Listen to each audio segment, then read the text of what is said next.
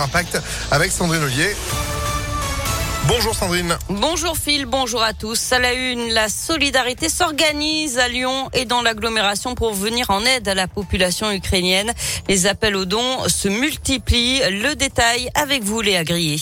Oui, de nombreux points de collecte ont été annoncés ces derniers jours. Vous pouvez donner dans les mairies des neuf arrondissements de Lyon couverture, sacs de couchage, oreillers, mais aussi des produits de premier secours. La liste complète a été publiée sur les réseaux sociaux de la ville. Dans la métropole, d'autres collectes sont organisées à Villeurbanne, à la paroisse ukrainienne de Saint-Athanase. Tous les dons sont à déposer à l'église entre 17h et 19h.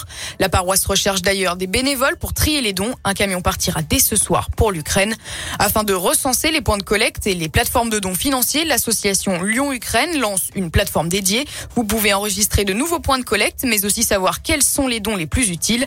La plateforme permet également d'inscrire son logement comme potentiel lieu d'accueil. Merci Léa et vous retrouvez bien sûr toutes les infos sur impactfm.fr. Deux héros de retour dans notre région, André et Bruno, n'ont pas hésité à parcourir des milliers de kilomètres pour aller récupérer des Ukrainiens et les mettre en sécurité dans notre pays.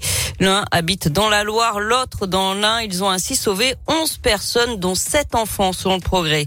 Sur le terrain, l'armée ukrainienne annonce l'arrivée des troupes russes à Kharkiv, la deuxième ville du pays.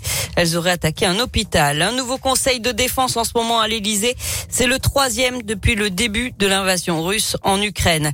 Et puis ne soyez pas surpris, on est aujourd'hui le premier mercredi du mois, ce qui veut dire que tout à l'heure à midi, vous allez entendre les sirènes d'alerte retentir.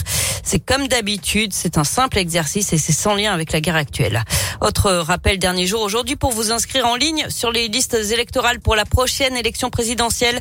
Ça vous concerne si vous avez déménagé ou si vous avez voté pour la première fois. Après, vous pourrez encore vous rendre en mairie jusqu'à vendredi. On passe au sport avec du tennis. C'est Caroline Garcia, seule française présente en huitième de finale de l'Open 6e Sens Métropole de Lyon.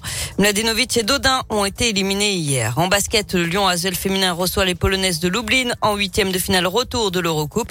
Au match aller, la semaine dernière, les Lyon avaient arraché le match nul 66 partout. La qualification se joue donc ce soir à Mado Bonnet à 20h. Enfin en foot, la logique a été respectée en Coupe de France. Nice file en finale après avoir éliminé Versailles, club de quatrième division 2 à 0.